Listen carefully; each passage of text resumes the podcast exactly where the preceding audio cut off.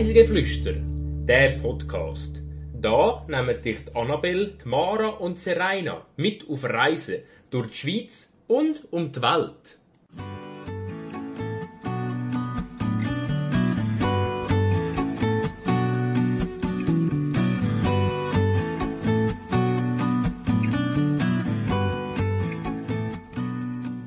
Wir spazieren über eine der ältesten Holzbrücken der Schweiz und lassen unseren Blick über den Vierwaldstätter See schweifen. Diese Woche entführen wir euch auf Luzern.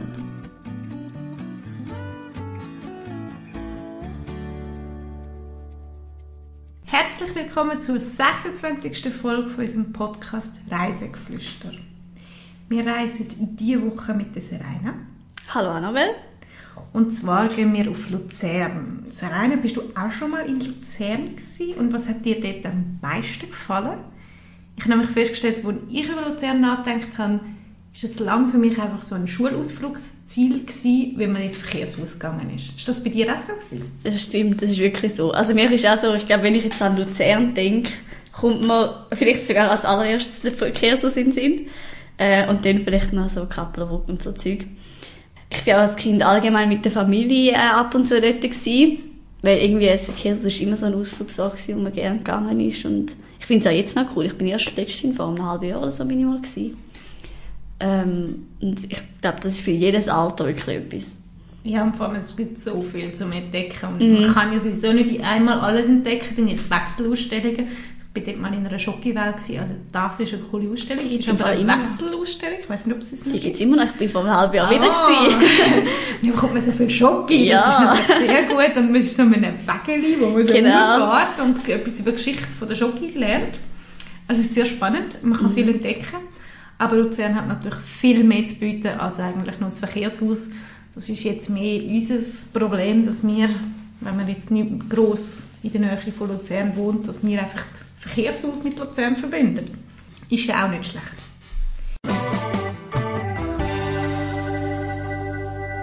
Die Wahrheit oder gelogen? Was ist es jetzt? Dann kommen wir doch schon zum Spiel. Ich habe dir drei Behauptungen mitgebracht. Zwei davon sind gelogen und eine ist wahr. Zuerst, ich bin extra für die Folge nach Luzern gefahren, um die Stadt zu entdecken, weil ich eben vorher nur das Verkehrshaus kennt habe oder besichtigt habe, gross. Die zweite Behauptung, ich bin noch nie an einem Konzert im KKL habe aber schon mal eine Führung besucht. Und die dritte Behauptung, Luzern hat die zweitlängste gedeckte Holzbrücke von Europa? Ähm, also, dass extra für das von Luzern bist, kann ich mir irgendwie nicht vorstellen. Auf der anderen Seite weiss ich nicht, ob du äh, Fotos hast. Das ist so ein bisschen, aber dann hättest du eher ein anderes Thema gewählt, glaube als dass du extra dort hergegangen bist. Von dem her würde ich sagen, es ist gelogen. Ähm, Im KKL eine Führung, aber kein Konzert ist das KKL so spannend, dass man dort nur eine Führung macht?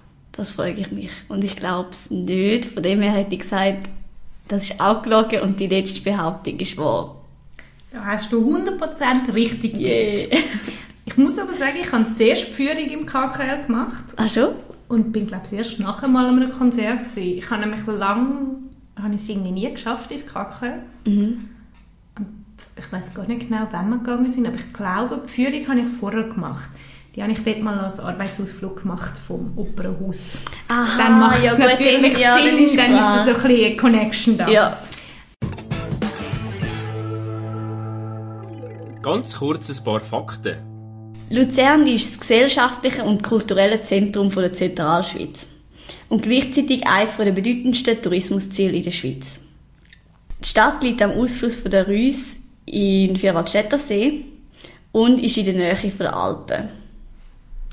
Die Stadt Luzern und auch die Agglomerationen von Luzern sind mit öffentlichen Verkehrsmitteln sehr gut erreichbar, per Schiene, auf der Straße oder mit dem Schiff.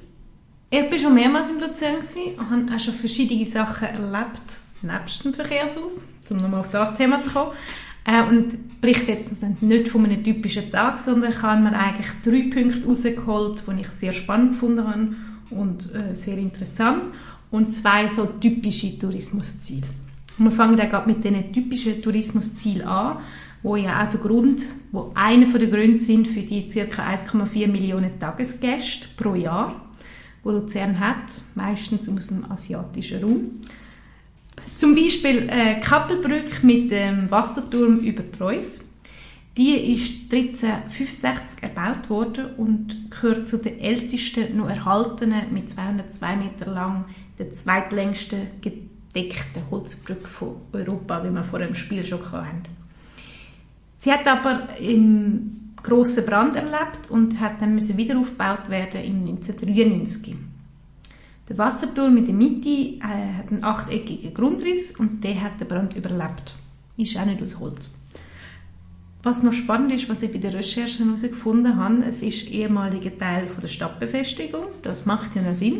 Aber wegen dem ist das Gelände auf der einen Seite höher als auf der anderen Seite. Ach schon? Ja. Das hätte ich jetzt auch nicht gewusst. Also man kann genau schauen, wo ist die Stadt, die Altstadt, und wo ist man außer der Stadt. Wenn man auf der Brücke ist, dann weisst du immer Bescheid. Und wie genau ist denn Teil von der Stadtbefestigung? Also es ist ja nicht in dem Sinne eine Stadtmauer, sondern es wäre einfach eine Brücke aus der Stadt raus. Ähm, ich weiß es ehrlich gesagt gar nicht genau. Ich glaube schon, dass es irgendwie zusammengehängt ist. Ich glaube, so ein Teil von der Altstadt ist eben auf der anderen Seite vom Fluss, aber die Mehrheit auf der einen Seite. Und ähm, das ist dann einfach so ein eine Art Abschluss gegen den Fluss. Mhm. Aber ähm, da müsste man sich mal noch genauer informieren. Dann das zweite, eher typische Ziel für Luzern ist Löwendenkmal. Es erinnert an den Tuileries-Sturm in Paris, an die gefallenen Schweizer Gardisten. Der war 1792 gewesen und die Schweizer Gardisten haben dort den königlichen Palast verteidigt und sind am Widerstand der französischen Bevölkerung unterlegen. Das Denkmal zeigt einen sterbenden Leu und ein paar Wappen und äh, es hat einen Denkmalweiher unten dran. Das Ganze ist mit einem Sandsteinfelsen eingebracht und ist heute unter Denkmalschutz. Ähm, ich weiss noch, wo wir dort mal eben zu Luzern sind und nicht ins Verkehrshaus gegangen sind, haben wir auch das Löwendenkmal gesehen und dann sind wir auch noch im Gletschergarten. Bist du dort noch mal gewesen? Es sagt mir etwas, aber ich weiß es ehrlich Also mir ist im Fall auch nicht mehr. ewig her. Aber es gibt Luzern einen Gletschergarten, wo du auch gehen kannst. Siehst halt die Gletschermühlen, wo du sonst auch irgendwie den Berg ab und zu ein bisschen siehst. Und dort ist es wie so ein kleiner Park, wo du dann kannst du drin rumlaufen und die anschauen. Aber ich weiss gar nicht, inwiefern dass das heute, also ich nehme an, es gibt es schon noch, aber eben kein Plan, wie es jetzt heutzutage ist und so. Ja. Ich weiß es ehrlich gesagt auch nicht. Also ich habe das Löwendenkmal mal mit meinem Vater besucht, weil er dort in der Nähe ist er in die Schule gegangen. Und äh, er hat mir mal noch so ein bisschen das Luzern von ihm zeigen und dann ist, das haben wir das eben mal angeschaut. Ähm, und es kann sein, dass wir das dort auch angeschaut haben, aber es hat sich jetzt irgendwie nicht so gefestigt in mir anscheinend. Aber kommen wir jetzt noch zu drei weiteren Sachen, die vielleicht ein bisschen weniger bekannt sind, obwohl zwei davon sind auch recht bekannt. Wir fangen gerade mal mit einmal, und das ist nämlich die Stadtmauer. Oder Musikmauer äh, und der Musik, mit den Musiktürmen. Es gehört heute zum Stadtbild so wie Kappelbrück und es ist klar, wenn man vom See her zur Stadt schaut, sieht man die sieben Türme und die Brücke. Etwa 1370 hat man angefangen, die Musikmauer zu bauen und hat dann über Jahrzehnte weitergemacht. Und 2013, 15 hat man sie dann umfassend restaurieren und sanieren. Die ist mit einer kleinen Ausnahme von einem etwa 40 Meter langen Teil, wo man verloren hat, wegen der Verkehrslage, wo man dort eine Straße hat müssen bauen, noch gut erhalten und misst 870 Meter. Sie ist durchschnittlich 1,5 Meter dick und auch die Höhe variiert, aber ist so um die 9 Meter hoch. Es hat ursprünglich 10 Türme davon gibt es heute noch 9 Türme. Der Nöli-Turm, der Männli-Turm, der Lugisland-Turm, der Heuturm oder Wachturm, der Zeitturm, der Schirmerturm, der Pulverturm, der Alevindenturm und der Dächliturm. Viele von denen sind auch öffentlich zugänglich. Man kann auch auf der Mauer rumlaufen. Man muss einfach wissen, jetzt vom November bis im März ist es aus Sicherheitsgründen geschlossen. Also das wäre dann etwas, was man eher im Sommer machen kann. Von dort oben runter hat man eine wunderschöne Sicht Richtung Alpen und Vierwaldstättersee und über die ganze Stadt Luzern.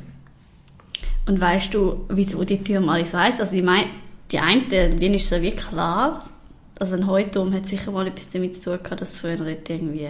Dort hat es, glaube ich, Heu gehabt. Heu Im Zeitturm hat es ja. eine grosse Uhr, glaube ich. Aber zum Beispiel der Schirmerturm. Der Schirmerturm, ich habe es gelesen und ehrlich gesagt wieder vergessen. Das ist gar nicht gut für mich, aber okay. Gut vorbereitet. ähm, der Pulverturm hat ähm, Pulver, also Schiesspulver Ja. gehabt. Ähm, also sie haben schon alles eigentlich mit Eben, etwas gell? damit zu tun, aber ähm, es macht jetzt nicht mehr alles so genau Sinn. Der Dächliturm, der hat, glaube ich, Dächliturm geheißen, weil er ein Dach hat. Mhm. Und alle anderen haben ursprünglich keine gehabt. Ah. Viele haben aber mittlerweile eins. Das hat man dann später gebaut. Das weiß ich noch. Der Lugislandturm war, glaube ich, der Aussichtsturm, gewesen, um zu schauen, von wo kommen sie. Stimmt, ja. Also, sie haben schon so ein bisschen damit zu tun. Ja, ja das ist eigentlich Genau. lustig, ja. Kommen wir mal zum zweiten, den ich euch wärmstens ans Herz lege, und zwar der, von der PH, der Standort Bellerive. Klingt unspektakulär. Aber ich bin im Rahmen vom Denkmaltag 2017 das Gebäude besichtigen. Das habe ich vorher auch nicht gekannt. Und das ist ein ehemaliger Landsitz, äh, wo es schon seit etwa im Mittelalter gibt. Äh, dort hat 1709 von einer Familie Mohr äh, hat ein Lustschloss mit einem grossen barocken Garten gebaut. Zwei Ecktürme, eine Aussichtsterrasse und eine sehr schmucke grosse Anlage. Dazu mal ist die Liegenschaft etwa 30 Hektar groß also sehr groß. 1844 hat dann Gräfin Sophie Arnacourt äh, dem Sitz den Namen Bellerive verliehen. 1864 hat man dann den Garten wieder umgebaut in einen englischen Landschaftsgarten, wo heute auch meistens noch besteht, mit seinem Wegsystem, einem Baumbestand, einem Park, mit Weiher und Bachläufen, einem Bootshaus und einem Park am See, sowie ein Ökonomiegebäude mit Gärten im Norden. 1983, nach dem Tod der Besitzerfamilie, hat man dann die Parzellen aufgeteilt und das ist ja das riesige Gelände, man hat 64 Parzellen daraus gemacht. Nach mehrfachem Wechsel von der Besitzer von dem Land äh, hat es dann im 1964 den Kanton Luzern übernommen und hat dort das kantonale Kindergärtnerinnen-Seminar in den neu eingerichteten Räumen in Städten eingezogen. Im Jahr 2000 hat man dann die ganze Villa umfassend restauriert, auch die ganze Parkanlage.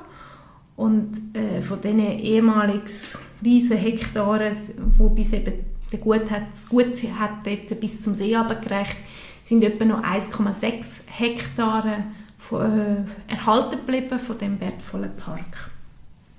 Und heute ist es eben ein Standort von der PH Luzern, ähm, ich glaube von der Musikabteilung.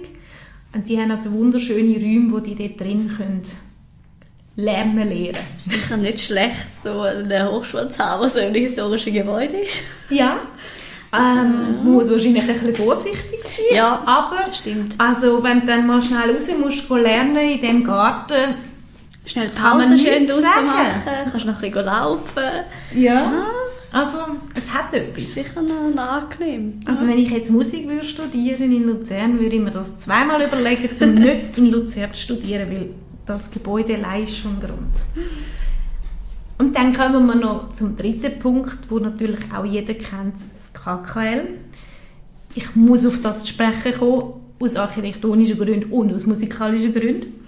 KKL ist Kultur- und Kongresszentrum in Luzern, befindet sich direkt am See oder am Bahnhof. Das ist ja beides ziemlich nah. Mit einem grossen Festakt ist 1998 das Gebäude eröffnet worden. Einerseits vom Sinfonieorchester und dem Luzerner Trompetenensemble und vom, mit einem Konzert von der Berliner Philharmoniker unter dem Claudio Abbado. Dort ist aber nur der Konzertsaal eingeweiht worden. Erst zwei Jahre später ist dann das ganze Gebäude inklusive dem Kunstmuseum Luzern eingeweiht worden.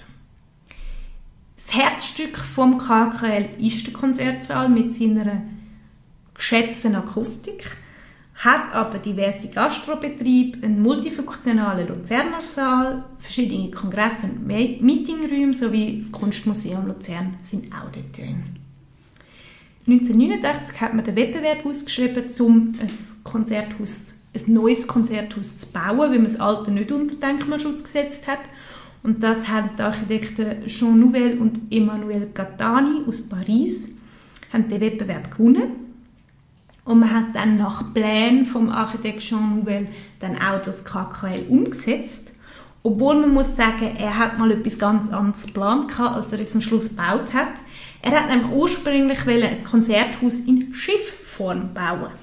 Also auch sehr speziell. Es ist ja heute noch eine sehr spezielle Form, aber das hat er dann aus städtebaulichen und ökologischen Gründen nicht dürfen machen und hat sich dann müssen umbesinnen, hat das Projekt überarbeitet und ist mit folgender Lösung gekommen. Wenn er nicht zum Wasser gehen kann, dann soll das Wasser zu ihm kommen. Und das hat er mit dem Begriff Inklusion beschrieben. Und äh, seine Idee war, das Äußere mit dem Inneren verbinden und das Innere mit dem Äußeren. Und das wird unter anderem mit äh, Wasserkanälen gemacht, wo direkt ins Gebäude hineinfließen, also so quasi innen und außen wieder verbindet. Und natürlich das große Dach, wo bis zum See hinausragt. Die zwei Wasserkanäle tun die drei Gebäudeteile eigentlich unterteilen in Konzertsaaltrakt, in Luzerner Saaltrakt sowie in Kongress- und Museumstrakt. Und man kann sagen, die drei Gebäude sind wie drei Schiffe, die in einer Werft nebeneinander stehen. So sind wir wieder beim Thema Schiff. Dachkonstruktion ist etwas ganz Spezielles. Also jeder von euch, der ein Bild hat vom KKL, es ist ja einfach die sehr lange Dachvorkonstruktion, wo über den Platz, über den Europaplatz wie schwebt. Und die Dachkonstruktion hat etwa eine Gesamtfläche von 12.000 Quadratmeter, überdeckt eben den Europaplatz und hat eine Auskragung von etwa 45 Meter. Das ist natürlich eine große Herausforderung, eine statische und bauliche, wie man dann das umsetzt.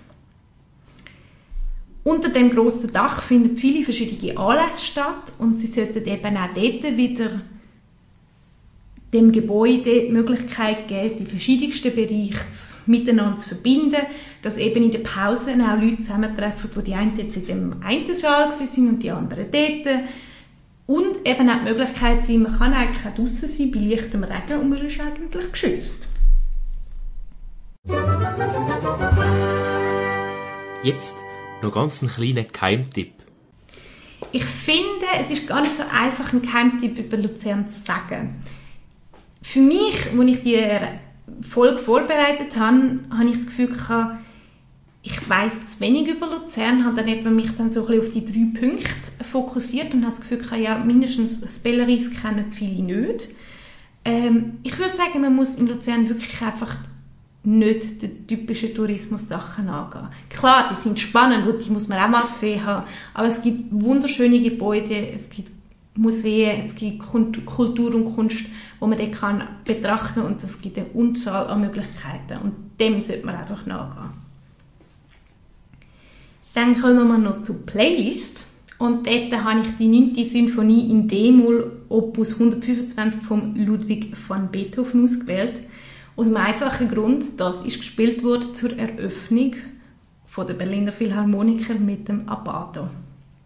Wenn ihr unseren Podcast über Apple Podcast hört, dann lasst uns doch gerne einen Stern da oder gebt uns ein Feedback, so können wir unseren Podcast weiterentwickeln. Und wir freuen uns, wenn ihr nächste Woche wieder mit uns aus dem Alltag flüchtet. Tschüss! Tschüss!